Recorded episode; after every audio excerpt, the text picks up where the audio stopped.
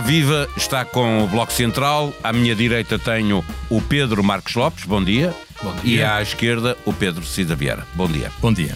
Eu sou o Paulo Baldaia, a sonoplastia é de João Martins. Na semana em que se assinalaram dois anos de guerra na Ucrânia, o presidente francês promoveu uma cimeira em Paris, de onde saiu a falar sozinho sobre a possibilidade de enviar soldados para o teatro das operações. Alemanha e Reino Unido, a própria NATO, recusaram a ideia de Emmanuel Macron.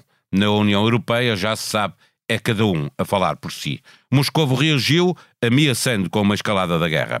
O Ocidente, que tarda em enviar a ajuda de que Kiev necessita, tarda também em ter uma posição firme sobre este conflito. Em ano de eleições europeias, mas também de presidenciais norte-americanas, com Trump novamente à espreita, gerar consensos no apoio a Zelensky fica cada vez mais difícil. Por cá, as caravanas partidárias fizeram-se à estrada, com o PSD na caça ao voto útil, chega a Iniciativa Liberal a combatê-lo e a Esquerda Unida aproveitando a entrada de Pedro Passos Coelho na campanha. Uma tirada sobre imigrantes, ligando-os à questão da segurança, a deixar dúvidas sobre a ajuda que o ex-primeiro-ministro veio dar. Terá sido mais vantajoso para o Chega ou para a AD? A simples aparição do líder da PAF obrigou Montenegro a dramatizar ainda mais com a promessa de se demitir se não cumprir a, a promessa de não cortar nas pensões. E como se não chegasse, Passos veio lembrar duas coisas ao líder da aliança. Tem a obrigação de ganhar e deve procurar o apoio que lhe faltar para governar sem sobressaltos. Estaria de novo a pescar o olho ao chega? É por aqui que iniciamos a conversa com os residentes do Bloco Central. Pedro Marcos Lopes, a quem serviu a entrada de Passos Coelho na campanha? André Ventura. E serve a André Ventura por uma razão muito simples, quer dizer, não, não é exatamente ao, ao Partido Chega, nem ao, ao, André Ventura de forma individual. Mas quando tu uh, fazes um discurso, quando o centro-direita, ou teoricamente um partido centro-direita, tem no seu palanque, num comício importante, o seu ex-líder e o líder que ganhou as últimas eleições, as duas últimas eleições para o PSD, a fazer um discurso que é basicamente um discurso xenófobo e um discurso contra, no limite, a, a, dizer mentiras sobre a imigração, é óbvio que há um partido que é o que tem feito esse discurso que ganha, não é com certeza o PSD. E, e, e eu acho que de, antes de todas e quaisquer considerações que se possam fazer em relação a, a, quem vence, ou, ou, ou, quem fica melhor, ou quem fica mais prejudicado, ou se Luís Montenegro eh, sai fragilizado deste processo, eh, se isto ajuda a que a esquerda se una e tenha e haja mais voto útil no Partido Socialista, eu acho que devemos olhar pelo valor facial, ou temos que olhar ao valor facial das palavras de Passos Coelho. Vamos lá ver. Passos Coelho sabe perfeitamente que Portugal não tem um problema de criminalidade. Ele não pode falar de sensações ou deixar de falar. Ele foi primeiro-ministro, ele sabe, mesmo que não o fosse, ele sabe que não há um problema de criminalidade em Portugal. Portugal é dos países mais seguros do mundo. E sabe também, perfeitamente, não tem dúvida nenhuma sobre isso, porque não é uma pessoa pouco informada, não é uma pessoa limitada, pelo contrário, que não há nenhuma ligação entre a imigração e a criminalidade. Portanto, ele, o que ele fez foi amplificar o que são as mensagens da extrema-direita, da direita não democrática. Não mais do que isto. Foi o que fez. Não há qualquer tipo de, de mais ou menos, de sim, de, de ele não queria bem dizer isso. Não, ele foi claro. E o que é grave? O que é grave é que esse tipo de discurso seja feito num partido que é o bastião da democracia. Quer dizer, isto é, é, é, é o pior que pode acontecer. Portanto, sim, quem sai beneficiado disto são as ideias xenófobas, retrógradas e antidemocráticas. Eh, Pedro Cisa Vieira. Eh, e depois antes... irei à questão das eh, implicações. Já lá vamos, porque há várias aqui, não é? No discurso dele. Pedro Cisa Vieira, antes de irmos a esta questão concreta sobre o que foi dito a propósito de imigração e o link que foi feito à questão da segurança, pode estar nesta resposta, obviamente. Queria também ouvir a tua opinião sobre o valor político da entrada de Pedro Passos Coelho na, na campanha. Quem ganha, quem perde? Com isto? Bem, lá apareceu Passos, não é? Tinha-se colocado a questão de se a AD se reconheceu ou não na herança de Passos Coelho, o que é que significava a ausência dele, ele lá apareceu. E apareceu e é uma figura polarizadora, é uma figura que entusiasma muita gente à direita, deixa muita gente à esquerda excitada, eh, tem um, um grupo muito grande de seguidores quase fanáticos na sociedade portuguesa, como é também das figuras políticas com mais elevada taxa de rejeição. E, portanto, é muito arriscado fazê-lo aparecer. E a maneira como ele apareceu, eh, desconfio que não fez grande jeito à AD e a Luís Montenegro. E vou tentar explicar porquê. Por um lado, porque o, o, o que Luís Montenegro tem feito é perceber o seguinte: ele colocou primeiro as condições de governabilidade para si próprio, que é a AD tem que ser o partido mais votado, por um lado, e em segundo lugar, não faz alianças com o Chega. E, portanto, todo o seu discurso implica, toda a sua linha estratégica, é crescer ao centro, é recuperar eleitorado que o PSD perdeu desde há 10 anos, os moderados, os mais velhos, etc., sem desguarnecer o flanco direito daqueles eleitores que fugiram para o Chega e que não podem continuar a fugir, sob pena de ele não conseguir, de facto, ser o partido mais votado. E, portanto, os temas que tem escolhido são as pensões, são a habitação, é a saúde, é baixar os impostos, num discurso muito moderado do ponto de vista de soluções. Não põe em causa o, o Serviço Nacional de Saúde como base do sistema, eh, salvaguarda o sistema de segurança social e nem sequer fala em reformas disso. Portanto, esta é a linha que o partido tem seguido e que tem tido sucesso nas sondagens tem crescido em termos absolutos e tem, sobretudo, aproximado muito do PS naquele segmento acima dos 65 anos. E Passo Escolha aparece no seu discurso, como dizia o Pedro Marcos Lopes, totalmente desintonizado da linha do discurso e dos temas do partido. Completamente. E isto, quer dizer, o que, é que, o que é que ele vem fazer? Ele vem escolher temas que, como dizia o Pedro Marcos Lopes, são temas do Chega e vem colocar aquela questão de dizer o Luís não deixará de procurar as condições de governabilidade que precisa, que é uma, uma pescadela do olho ao muito mesmo, pouco subtil ao Chega. Ao mesmo tempo que lhe diz que ele tem a obrigação de ganhar as eleições. Tem obrigações de ganhar as eleições. Portanto, é claramente uh, uma coisa que está desintonizada e percebe-se que não deve ter feito muito jeito a AD pelas duas reações mais significativas. A primeira foi a do André Ventura, totalmente eufórico eufórica, dizer, o Passo Coelho apareceu e veio explicar ao Luís Montenegro quais são as questões importantes e que, que valem para, para o Chega, mas valem para toda a direita. E depois disso, ainda mais, aí completamente excitado, antes do fim do ano, ou talvez em 2025, o passo está no Chega. Pronto. Portanto, ao ver-se quem ficou satisfeito com a aparição, percebe-se quem é que aquilo beneficia. E em segundo lugar, vê-se pela reação do Luís Montenegro, que, em primeiro lugar, veio logo fazer juras aos pensionistas, a dizer não vou cortar pensões, etc. Porque de repente começa a perceber que lhe vão fugir em dois dias só pela aparição do Passo Coelho todo aquele eleitorado que ele tinha vindo muito paulatinamente a tentar recuperar. Depois, da maneira como falou da imigração, foi questionado, não, ele não trouxe o tema, mas questionado por jornalistas, ele disse duas coisas muito diferentes do que Passo Coelho diz.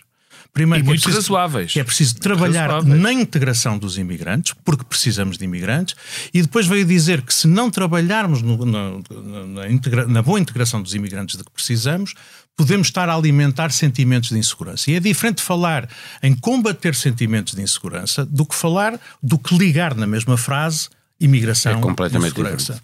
E não. portanto eu acho que, que de facto a, a, o Passo Coelho se não fez de propósito para prejudicar a AD, ou pelo menos para tentar forçar uma situação que leva a um entendimento por, por necessidade entre AD e Chega, uh, não sei Mas o que é que veio fazer. Sabes que uh, é mais. Uh, é, mais é mais profundo, na minha opinião, do que isso, porque ou seja, eh, sim, é verdade, concordo que eh, o discurso que Pedro, que, que Pedro Passos Coelho trouxe não é o discurso que o Luís Montenegro se tem esforçado por fazer, mas todo o discurso, e agora peço desculpa da repetição, mas todo o discurso de Passos Coelho foi de ignorar olimpicamente Luís Montenegro, ignorá-lo olimpicamente. A única coisa que fez foi dar-lhe o caderno de encargos para ganhar as eleições, rigorosamente mais nada.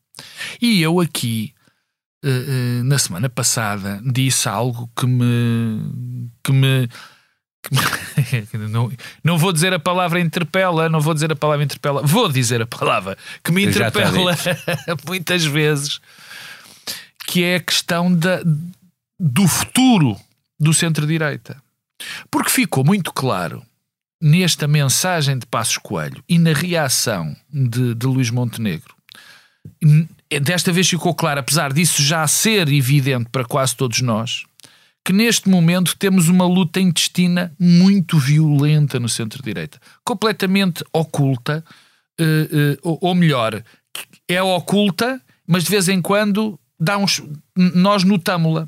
E desta vez com o Passos Coelho foi evidente essa luta. E qual é essa? Isso leva-me leva à pergunta, uh, desculpa interromper só para Nada. acrescentar, foi Passos Coelho criou esta narrativa, como ele próprio lembrou, em 16, 17, que agora identificamos com o Chega, ou ele está a roubar o discurso ao Chega? Não, isso eu tenho que dar, tenho que dar o seu a seu dono. Porque isto já é a narrativa do Pedro Passos Coelho há muito tempo não há muito, muito tempo que eu, nós, aliás, nós os três, lembramos-nos do Passos Coelho na JSD, no Passos Coelho do Centro-Esquerda, no Passos Coelho eh, verdadeiramente social-democrata. Mas este Passos Coelho começou, por exemplo, quando. É, é preciso ter um bocadinho de memória. Primeiro, nas primeiras eleições, a quatro ou cinco dias das eleições, falou-se outra vez em aborto que foi assim uma, uma passagenzinha, mas falou-se. Como agora o, o, o, Paulo Núncio, enfim, de uma maneira um bocadinho pateta, uh, trouxe outra vez. Depois tivemos Pedro Passos Coelho a apoiar André Ventura quando André Ventura disse aquelas coisas sobre os ciganos em Lourdes. Que eu lembro que o CDS retirou o apoio a André Ventura, mas Pedro Passos Coelho fez questão de aparecer ao lado dele num comício quando o CDS já tinha uh, uh, saído. Depois, em 2016 ou 2017, não tenho memória, voltou a ter um discurso igualzinho ao que fez. Portanto, isto não é novidade. Eu tenho que concordar, não é novidade em Passos Coelho. Como também não é novidade esta tensão que existe, e, e, onde tu me interrompeste era aí que eu queria chegar, esta tensão no centro-direita, que eu já tinha também falado, que é a seguinte. Há um centro-direita que, pelos vistos, agora está a ser protagonizado por Luís Montenegro, que não quer concessões a este discurso sobre a imigração, que está bem no papel de social-democrata, que procura o, o, um partido mais centrista, e depois ao PSD de Passos Coelho, que claramente quer uma. Ah, quer dizer, ah, para que é que nós estamos aqui com, com rodeios? É evidente que Passos Coelho quer uma ligação com o Chega coligação ou, união, seja o que for, isto quer dizer que não haja dúvida, e que ficou mais uma vez bastante claro. E portanto, este problema clandestino quase, não é clandestino, está nas entranhas no centro-direita, mais tarde ou mais cedo vai, vai explodir. E não vai ficar, na minha opinião, pedra sobre pedra neste espaço político. Eh, Pedro Cisa Vieira, há pouco estavas a falar sobre isso. É isto que, ele, que, que, Pedro Passos Coelho está a dizer a Luís Montenegro quando diz eh, o Luís não deixará de procurar os apoios que precisa. Eh, significa também que se o PSD não ganhar as eleições, mas tiver, eh, houver uma maioria à direita com o Chega, eh, existe sempre esse risco de ter alguém no PSD a querer tirar Luís Montenegro para dar uh, poder a essa maioria? Pelos vistos existe, e já tem um protagonista, não é? Eu acho que, de facto, quer dizer, quando o Luís. Mais uma vez a reação de Luís Montenegro. Enquanto que o Passo Coelho diz vai ganhar naturalmente, mas se isso não acontecer, ele não deixará de procurar as questões de governabilidade. Luís Montenegro continua a dizer que o Chega não há acordos e disse mais. Reforçou, de agora de uma forma muito clara, o apelo ao voto útil e veio dizer: sim, sim. Eu percebo que as pessoas estejam zangadas, eu percebo o voto de protesto, mas o voto de protesto não resolve os problemas do país. Falou mesmo para os eleitores do Falou Chega. Falou mesmo para os eleitores do Chega. E, portanto, claramente aqui existe uma, uma um conflito surdo, uh, neste momento, se calhar um pouco reprimido por causa da campanha eleitoral, mas que claramente renascerá se a AD não ganhar as eleições. E mesmo que, que é, ganhe. Que é basicamente perceber o seguinte: uh, como é que à direita se recupera o poder. é este discurso de levantar bandeiras divisivas, bandeiras de ódio, bandeiras cavar trincheiras dentro da sociedade à volta de questões de valores, da ansiedade, do medo do que é diferente, sejam imigrantes ou ciganos ou, ou, ou mulheres ou homossexuais, ou seja lá o que for. É assim que a gente arregimenta o número de eleitores suficientes para ganhar a receita que se fez no Brexit, ou que Trump sim, usou, sim. ou que Bolsonaro usou, e que, pelos vistos, Pedro Passos Coelho acha que, é, acha que é a boa bandeira. Uh, ou se, pelo contrário, uh, uh, o lugar da direita na democracia é disputar o poder apontando direções para a resolução de problemas do país, como a esquerda se vem fazendo e se continua a fazer. E, portanto, eu acho que este, este tema não está, não está ultrapassado e, portanto, vai tudo muito depender dos resultados eleitorais. Mas claramente existe dentro do PSD uma linha e protagonistas muito relevantes como Passos Coelho que acham que aquele eleitorado que fugiu para o Chega tem que servir de muleta, de alavanca para que a direita volte a ocupar o poder, parece muito evidente. E, por outro lado, temos um protagonista que é Luís Montenegro a dizer que com aqueles não queremos estar. Porque aquilo é uma sociedade diferente. E tem que ser dito. Pedro Marcos Lopes. E tem que ser dito que, tem que, ser dito que Luís Montenegro uh, chegou.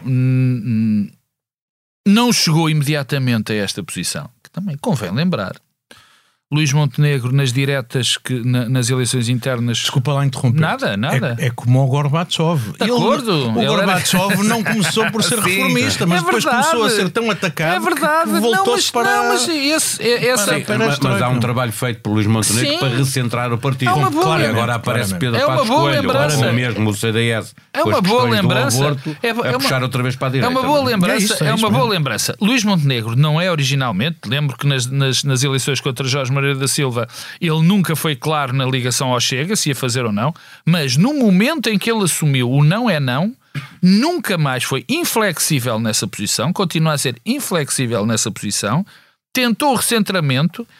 Claro que uh, o programa do, do, do PSD ninguém olha para os programas, a verdade é essa, não é propriamente o de um partido muito centrista, particularmente nas questões fiscais, mas em frente.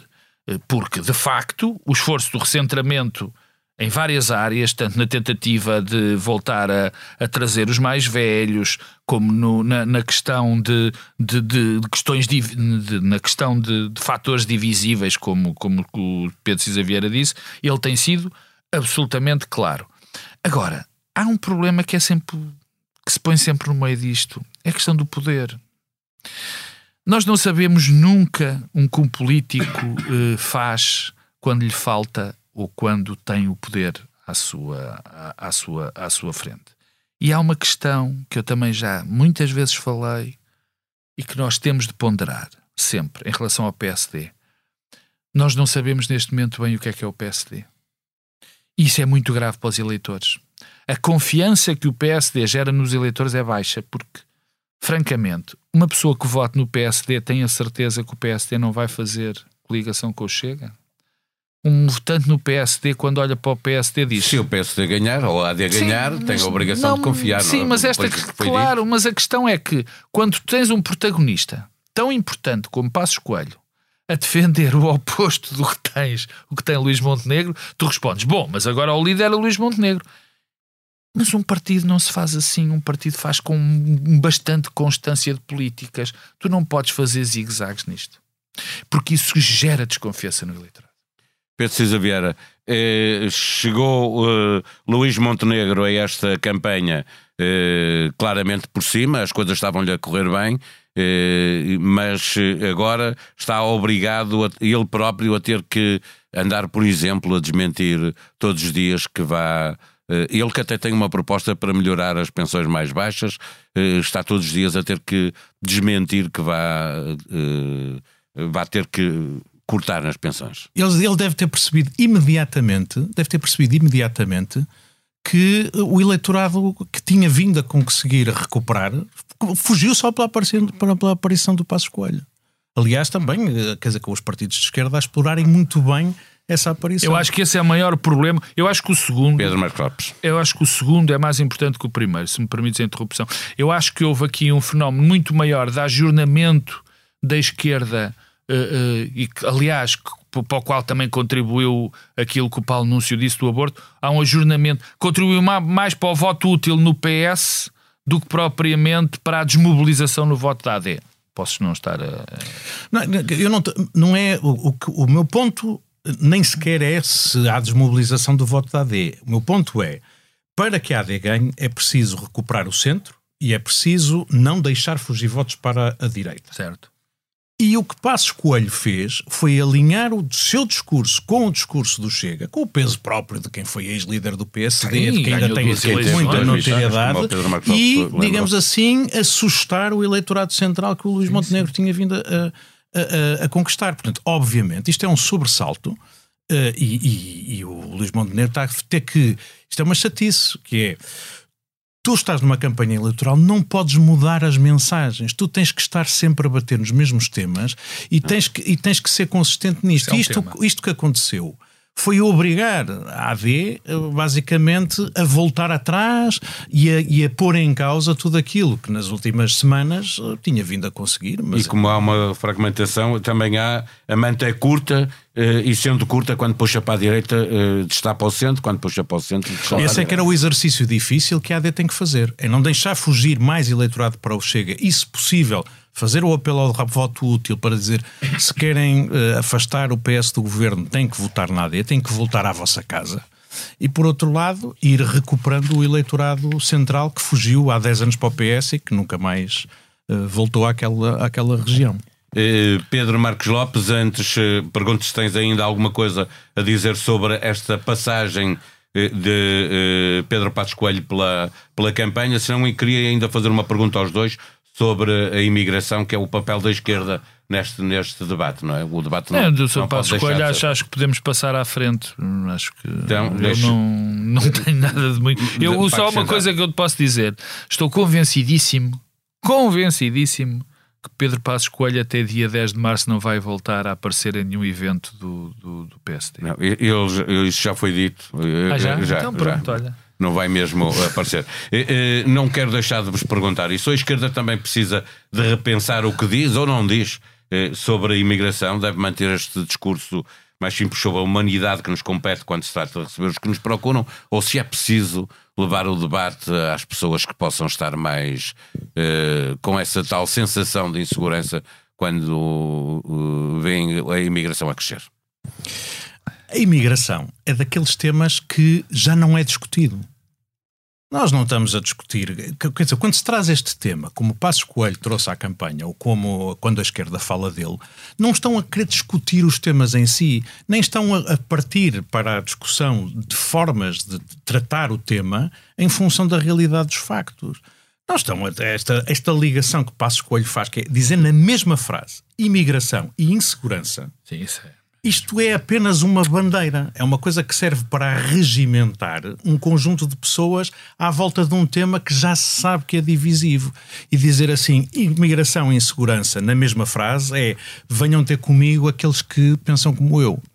E não é não, não, não interessa. Não, não procura não, mais do que isso. Não, não, é? procura mais do que isso, porque não interessa saber aquilo que o Expresso publicou ontem ou anteontem a dizer que não há nenhuma correlação entre o aumento da imigração e o aumento de criminalidade. Pelo contrário. Pelo contrário.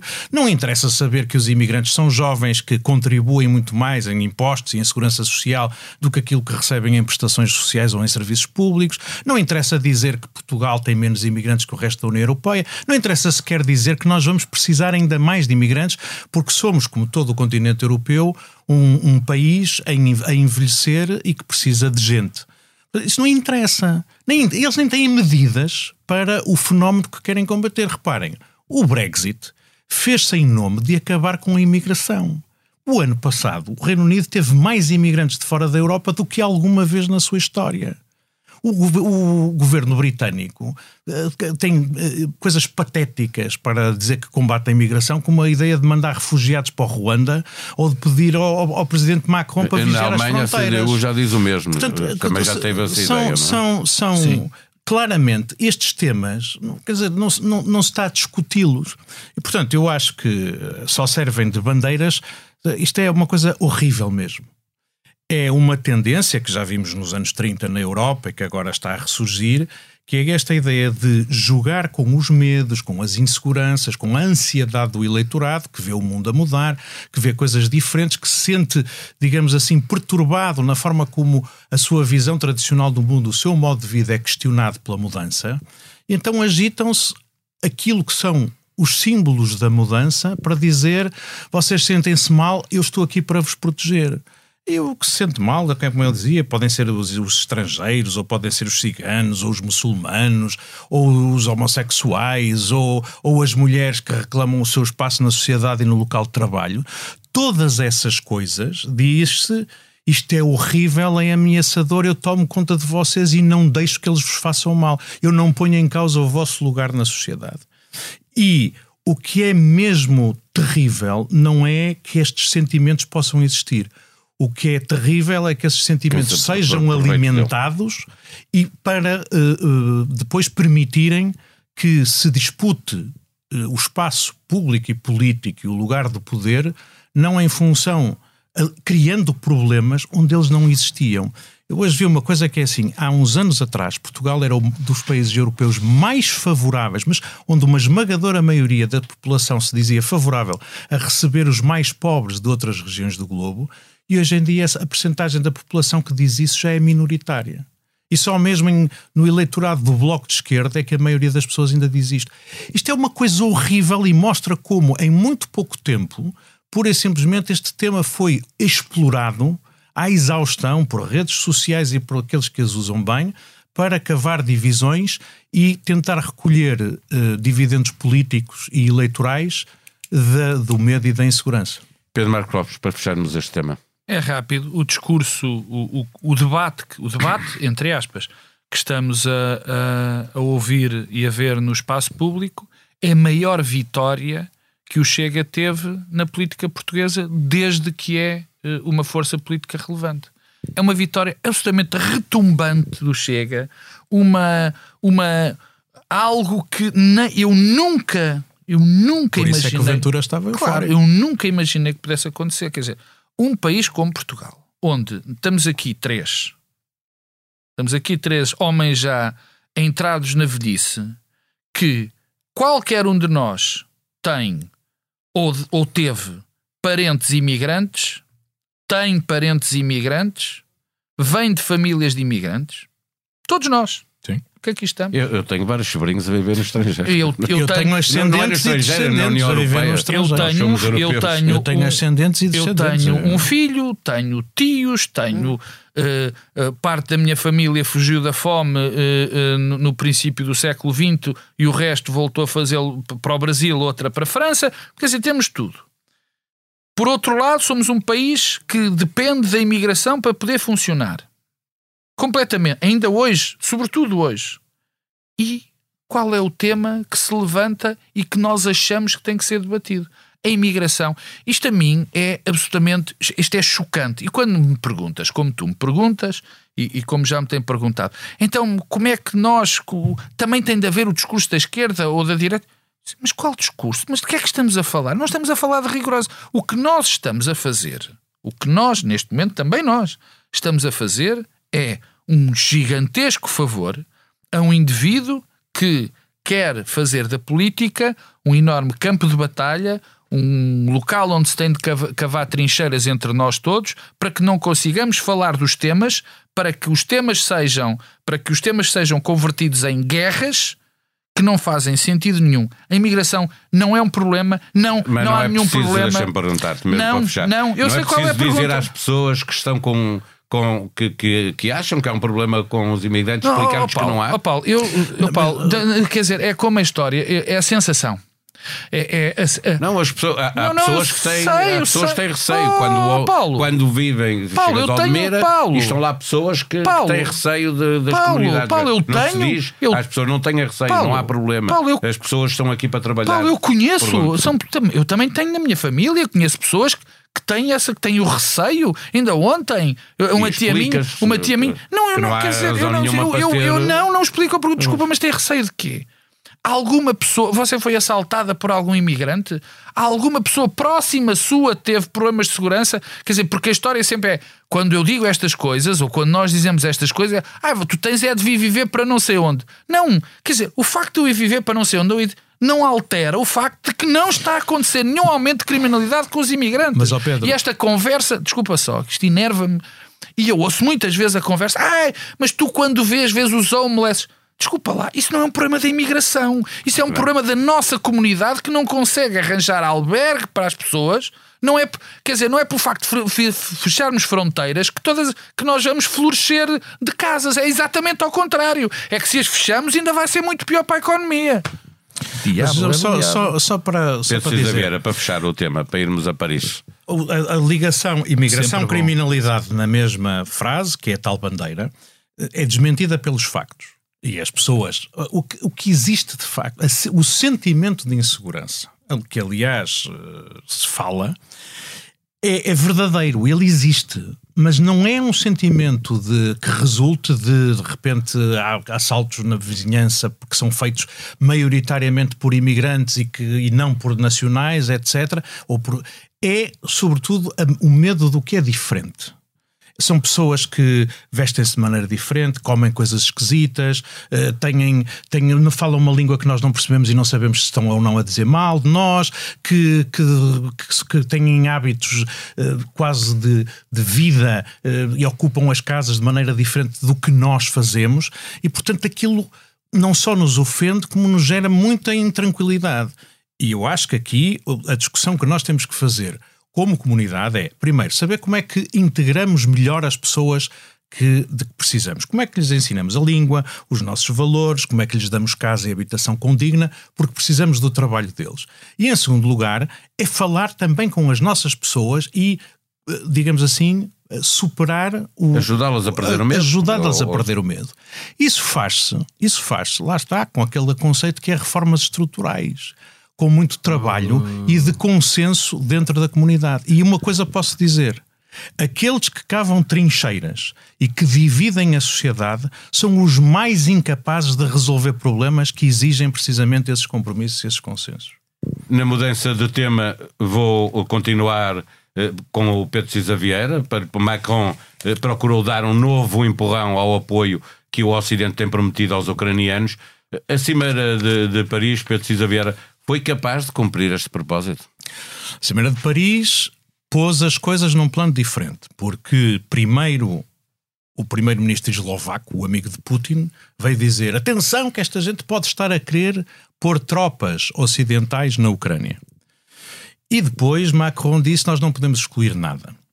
Esta cimeira é convocada, porque ainda agora houve uma reunião do G7, a que Macron, aliás, não compareceu, de onde não resultou nada de substancial relativamente eh, ao apoio à Ucrânia. A Ucrânia está a perder a guerra, eh, a União Europeia não está a conseguir cumprir promessas em matéria de entrega de armamento e de munições, eh, está a contribuir muito financeiramente, está a pagar o orçamento de Estado da Ucrânia, mas não tem capacidade de fornecer uh, os equipamentos militares e tudo. E, os Estados, e os Estados Unidos e os Estados Unidos também já não estão a fazê-lo, porque Joe Biden não consegue que o Congresso, controlado pelos republicanos, aprove o reforço já da ajuda. tentou de todas as maneiras. Tentou de todas as maneiras. Juntar o muro, a Ucrânia está a perder a guerra e há um tema muito complicado, é que isto é uma guerra que começa a ser entre uh, a União Europeia a Rússia.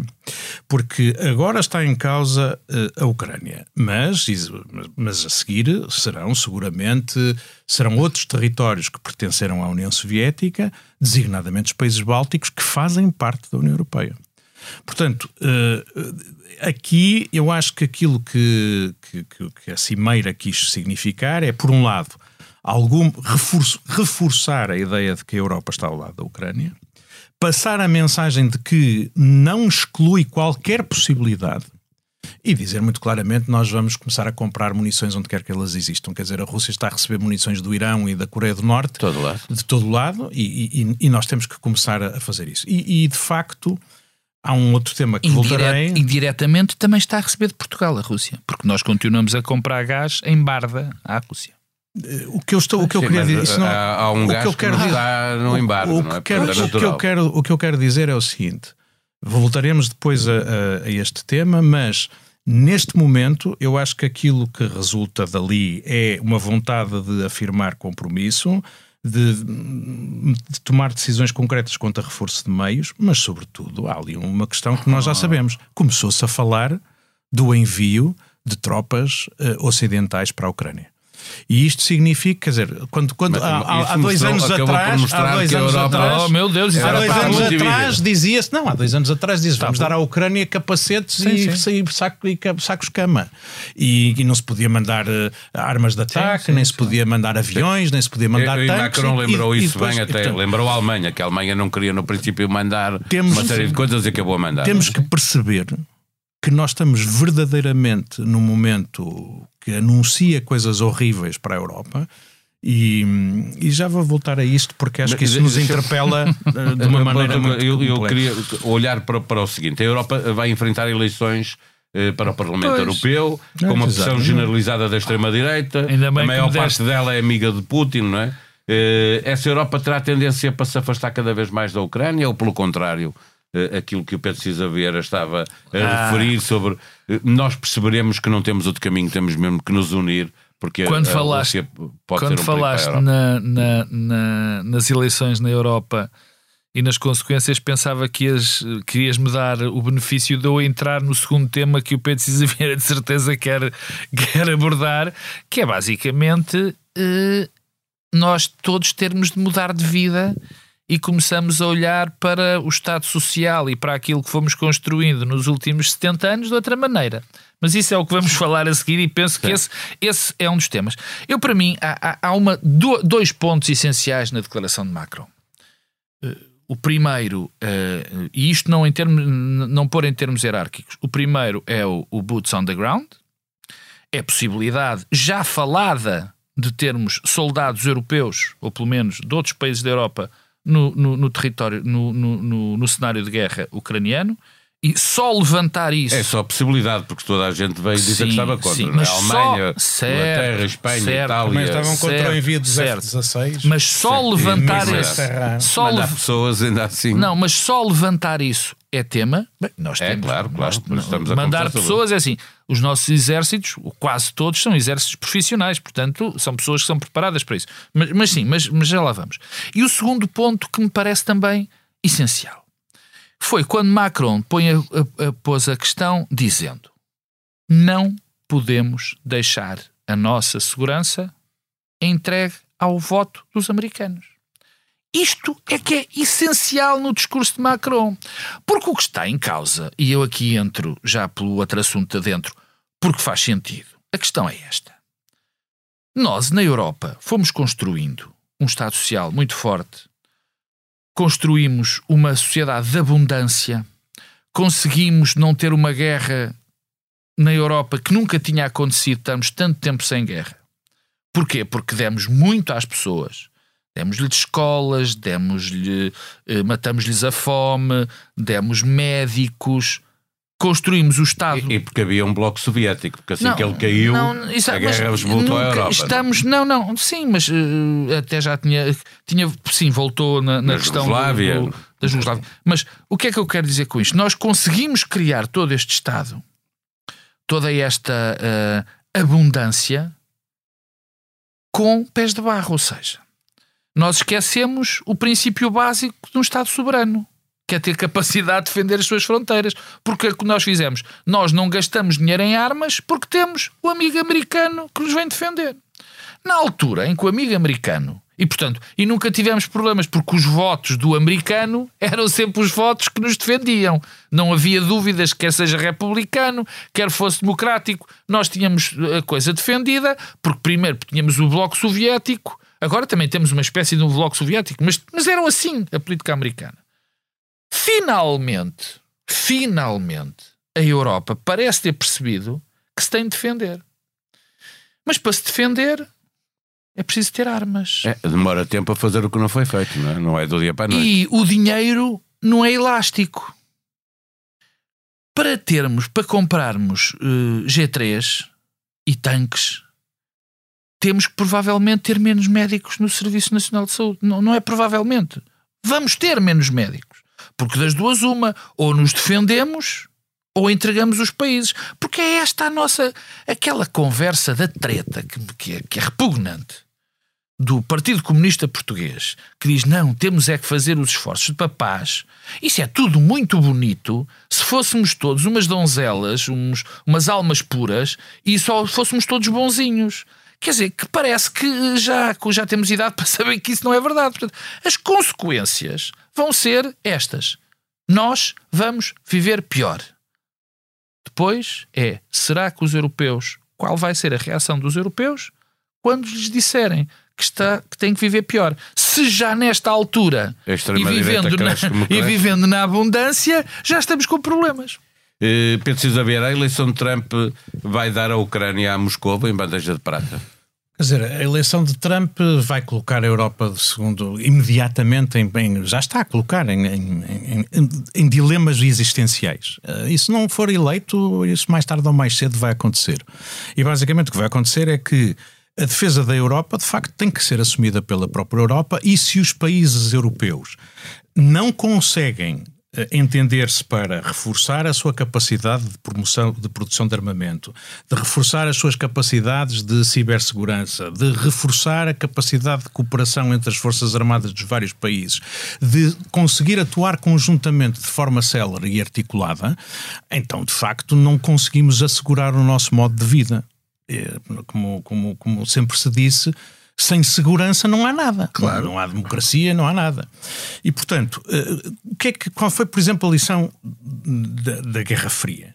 Foi que foi possível que uh, o Bloco Ocidental e o Bloco Soviético não entrassem em confronto direto, porque de facto ambos tinham a capacidade de manterem o outro em respeito. A Europa, neste momento, a proteção, como dizia o Pedro Marcos Lopes, depende dos americanos. Sem os americanos, os europeus dificilmente resistem às forças armadas de um país que tem um PIB, reparem nisto, tem um PIB que é do tamanho do da Itália. É. Mas que simplesmente tem uma capacidade militar claro, tem uma e, uma capacidade, e uma indústria de defesa dedicada, dedicada à, defesa. à defesa. Mas, ó Pedro, e, portanto, tu... só, só para dizer, a Europa precisa de reforçar as suas capacidades, o que implica vontade política. E é por isso que estas eleições para o Parlamento Europeu são tão importantes. Das eleições para o Parlamento Europeu resulta depois a composição da Comissão, etc. E, e, e as eleições para o Parlamento Europeu estão a ver um crescimento muito grande de partidos de extrema-direita, populistas, amigos de Putin, que estão apostados em fazer com que a Europa seja incapaz de funcionar. E a outra coisa, como dizia o Pedro, é gastar dinheiro. Deixa-me deixa só dizer o seguinte. Não, mas é, tu, antes do teu raciocínio, há uma coisa que, que, que, tu não disseste e que eu acho que é essencial naquilo que disse o, o Macron. É que não é dependente dos americanos. Nós agora já estamos no patamar seguinte, que é o voto dos americanos. Exatamente. Mas, mas o voto dos americanos vai, vai fazer com que. Quer dizer, eles podem continuar a ter umas forças, mas as prioridades deles estão no outro lado tá. e há uma tendência isolacionista muito grande nos, no, nos Estados Unidos. Quer dizer, epá, estes problemas dos europeus são problemas deles, nós não temos nada a ver com isso. Chatos, é? Foi assim que os, europe... que os americanos entraram tarde na Primeira Guerra Mundial e tarde na Segunda Guerra Mundial. E por isso, eh, nós, nós vamos estar sozinhos e, como eu dizia, é preciso capacidade de decisão. E ela está a ser torpedeada por partidos populistas que são financiados ou têm simpatia pelo Putin e o Putin tem simpatia por eles. Mas a segunda coisa é que temos que gastar dinheiro. Só vos vou dar este, este número. Em 2022, a despesa consagrada à defesa que Portugal fez foi de 1,38% do PIB. Como sabem, o compromisso para a NATO são 2% do PIB no orçamento para 2024, nós não chegamos a ter 3 mil milhões de euros no, no Ministério da Defesa. Nós chegamos a ter 3 mil milhões de euros. Para chegarmos aos 2%, estamos a falar de mais de 5 mil milhões de euros. E, e, sem os Estados Unidos e sem uma NATO operacional, provavelmente todos os países vão ser chamados a fazer um esforço muito mais significativo. Ou seja, nós estamos a dizer que no fim da legislatura, Portugal deve estar a gastar em defesa mais, não os dois, mais 2 mil, disso, é? mais 3 mil milhões de euros do que gasta atualmente. É por isso que eu digo, e já disse no programa passado, que estes programas eleitorais são todos uma fantasia. Esta ideia de que se vai gastar mais em serviços públicos e que se vão baixar os impostos. Isto não existe. Não, Nós vamos ter que é gastar é possível, mais né? dinheiro e, uh, quer dizer, uma coisa eu tenho a certeza: se os impostos baixarem, eles vão subir muito agressivamente a seguir. Porque, a não ser que estejamos em guerra aberta, e não é um cenário que nós possamos excluir. Ah, exclui nem pouco, mais ou menos. A não ser que estejamos em guerra aberta, e vai ser como na Covid ou pior. Ou seja, é de repente toda a indústria se reconverter. De antes era para fazer máscaras, agora vai ser para é, é fazer. Para fecharmos exatamente e, por aí. E, e, aproveitando este, esta necessidade da Europa se defender, eh, Portugal deve eh, desenvolver indústria militar que não tem. Essa é uma discussão. Portugal tem alguma indústria militar e, aliás, tem um cluster de defesa muito muito significativo e nós podemos especializar-nos, por exemplo, em tudo o que é produção de fardamento de alta tecnologia, de calçado de alta tecnologia, como nos drones, que são essenciais para a aérea, é muito importante, como temos capacidade de construção naval que deveria ser muito reforçada, porque vai ser crítica, particularmente com a nossa localização, e portanto isto também pode ser uma oportunidade para puxar pela nossa indústria, pelos nossos serviços tecnologicamente mais avançados. Mas o meu ponto é este. Já fomos um país que produzia muito armamento. O, o, meu ponto é precisamente este. Na Europa havia uma discussão entre, por exemplo, alemães e holandeses de um lado que achavam que devia comprar-se aos americanos para não pôr em causa, digamos assim, a solidariedade interatlântica, e os franceses que diziam se vamos gastar dinheiro, ao menos que gastemos a comprar, a comprar europeu. E, portanto, eh, eu acho que nós vamos mesmo ter que gastar dinheiro, e isto tem que ser uma oportunidade para qualificar as capacidades uh, da Europa uh, na área industrial. E, e, e, tal como fizemos, estava eu a dizer, máscaras e fatos de proteção durante a Covid, nós agora vamos seremos ter que fazer. Capazes de, seremos capazes, tem, mas temos que ser. E o que eu acho é que estas prioridades que estamos a discutir, dizer vamos baixar, os impostos não vão baixar no mundo ocidental. Eles vão subir. Nós podemos baixar daqui, mas temos que aumentar os outros muito. Não, não vai haver outra hipótese, porque também, também vai ser difícil nós dizermos às pessoas: olha, nós vamos ter que gastar mais 3 mil milhões de euros por ano para comprar equipamentos militares, para pagar militares, reforçar as nossas capacidades de defesa e, e vamos fechar o centro de saúde. Então, é, Pedro Marcos questão... Lopes, notas finais para depois irmos ao Bloco Não, Central é, de Interesses. É, é, muito rápido. O facto de se aumentarem os impostos e nós termos de, de, de se aumentar impostos, de termos de aumentar a nossa indústria de armamento, de termos de fazer sacrifícios no Serviço Nacional de Saúde e na educação é uma coisa muito fazível numa ditadura. É fácil. Impõe-se. Pois o como problema... César Vieira estava a lembrar, a Covid é igual, também era mais fácil lidar numa ditadura uh, que numa democracia. Sim, o problema é que isto tem dura. E em menos de um ano os países oh, ocidentais oh, fizeram uma vacina. Oh Pedro, oh Pedro, sim, oh Pedro César Vieira, sim, mas é que uma guerra não tem, uh, não tem esse tipo de duração. O facto de tu teres armamento leva muitos e muitos anos de sacrifícios e a grande questão é da manutenção da democracia europeu, europeia num cenário destes. É, quer dizer, nós te, temos uma tendência engraçada de perder a memória. Temos essa tendência, é bom, porque esquecemos o mal e guardamos o bom. Eu vou relembrar. É humano e absolutamente necessário. sim, é mas não, não é necessário. Às vezes é não, muito mal que isso aconteça. Que depois a informação, porque, obviamente. caso as pessoas não se lembrem, a Europa, a Europa está a viver o maior Sim, tivemos a guerra no, no, no, nas Balcãs e tivemos pequenos problemas, mas nós nunca tivemos um período tão largo de guerra entre potências na Europa desde que temos memória. Isto não existe. Sem guerra. Sem guerra. Sem guerra. Sem guerra. Isto não existe. E nessa altura não havia exatamente. A democracia trouxe-nos paz. O dinheiro trouxe-nos paz também. Se não houver dinheiro, a paz é muito complicada. Isto é a história da humanidade. Quer dizer, e nós andamos a iludir-nos a dizer: não, vamos cortar impostos, vamos fazer armas e, e prescindir de médicos, mas todos vamos papar isto, papar entre enormes aspas, peço desculpa, porque é necessário e a democracia ganha sempre. Infelizmente, o meu otimismo não é assim tão grande. Cá estaremos para a semana para falar destes e de outros temas. Eh, livros, exposições, teatro, cinema e música, do que importa na vida. As sugestões de Pedro Cisa Vieira e Pedro Marcos Lopes acrescentam à agenda dos ouvintes do Bloco Central. Eh, a música hoje é do Pedro Cisa Vieira. Pedro Marcos Lopes, o que é que tu sugeres? Começo eu. Eu eu tenho andado comovido com todas as, as, as, as experiências, todas a, as organizações. Eu dizia há bocadinho isso ao Pedro Cisa Vieira: tenho a quantidade de gente que faz bem sem compensação, fazer bem, fazer bem às outras pessoas, a quem mais precisa, a, a, aqueles que, que, estão em situações mais difíceis, é, é, uma coisa que nós na nossa sociedade civil temos muito e cada vez que eu tenho um contacto com uma dessas organizações fico muito impressionado e até comovido. Desta vez, já são dois pontos, um é mais institucional. Eu fui a uma a um, a um, a um espaço, um espaço cultural, são três salas uh, uh, na Rua Miraflor, em Campanhã que antes aquilo tinha fábricas, nós, isto é um programa exclusivamente, quase exclusivamente de tripeiros, até a Joana Beleza. Mas, mas, quem nos ouve está, está Sim, em mas, todo o mundo. Mas é? nós, mas nós Onde há um português. Mas, mas, falamos pouco de coisas fora de Lisboa, que isto é um horror.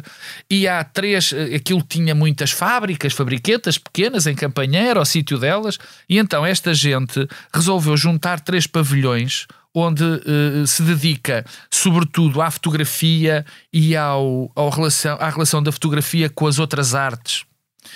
É, Chama-se o Espaço Mira. É dirigido pelo, pelo, pela Manuela Matos Monteiro e João, e João Lafuente. E, curiosamente, eu fui lá neste fim de semana e tinham três exposições: uma onde estão uma artista espantosa, que é Ana Pérez Quiroga, outra com fotografia institucional sobre uma fotografia sobre espaços do Porto, uma fotografia, também uma expressão muito bonita da Ana Miriam, muito, muito interessante. Mas havia uma que me comoveu especialmente, que é uma feita por uh, rapazes uh, que estão institucionalizados, jovens que estão institucionalizados em seis sítios em Portugal. São, são seis espécies de cadeias que, onde os miúdos que praticam crimes depois vão para lá. E é preciso integrá-los. E então esta gente fez uh, uma, uma, um projeto que era trazer o Tiago Santos, trazer essas fotografias, pôr aqueles miúdos a trabalhar uh, uh, na, em fotografia para os tentar integrar melhor. E é um projeto lindíssimo, porque é cheio de bondade, cheio de capacidade de intervir junto dessas pessoas. E eu aconselho muito uma visita ao espaço Mira para verem isto. A segunda é mais institucional. Deixa-me perguntar antes como é que se chega ao Espaço Mira. O Espaço Mira é muito simples. Sai-se na estação de Campanhã, é logo ali a primeira à esquerda. Quem é lá sobe, no quem sobe é logo. É, é, é, é, na rua Miraflor.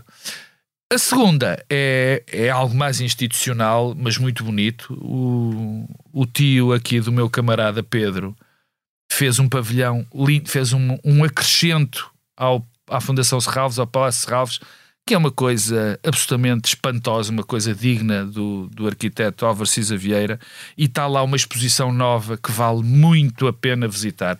Portanto, quem está no Porto vai a Serralves ver esta exposição.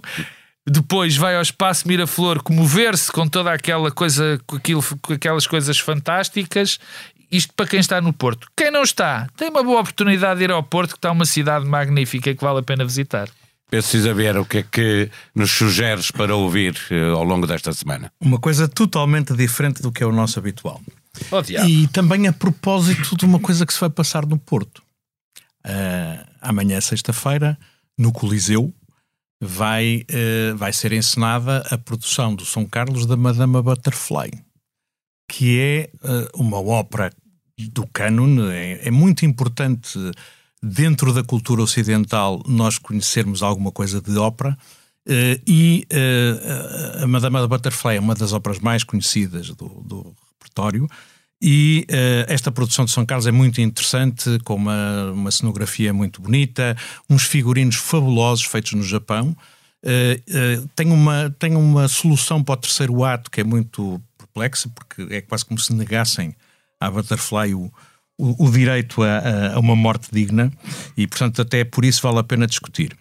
Uh, é uma ópera que foi estreada praticamente há 120 anos dia por dia, em fevereiro de, 2000, de 1904, e que uh, é também muito, muito interessante hoje em dia, porque faz o confronto, digamos assim, entre o mundo ocidental, entre um americano que chega ao, porto de Nagasaki, no Japão, ali nos finais do século XIX, numa altura em que os Estados Unidos tinham forçado o Japão a abrir-se ao exterior, o confronto entre duas culturas, digamos assim, a humilhação que os ocidentais acabavam por proporcionar aos, aos, aos, outros e a maneira como eles também reagiam. A história é também trágica.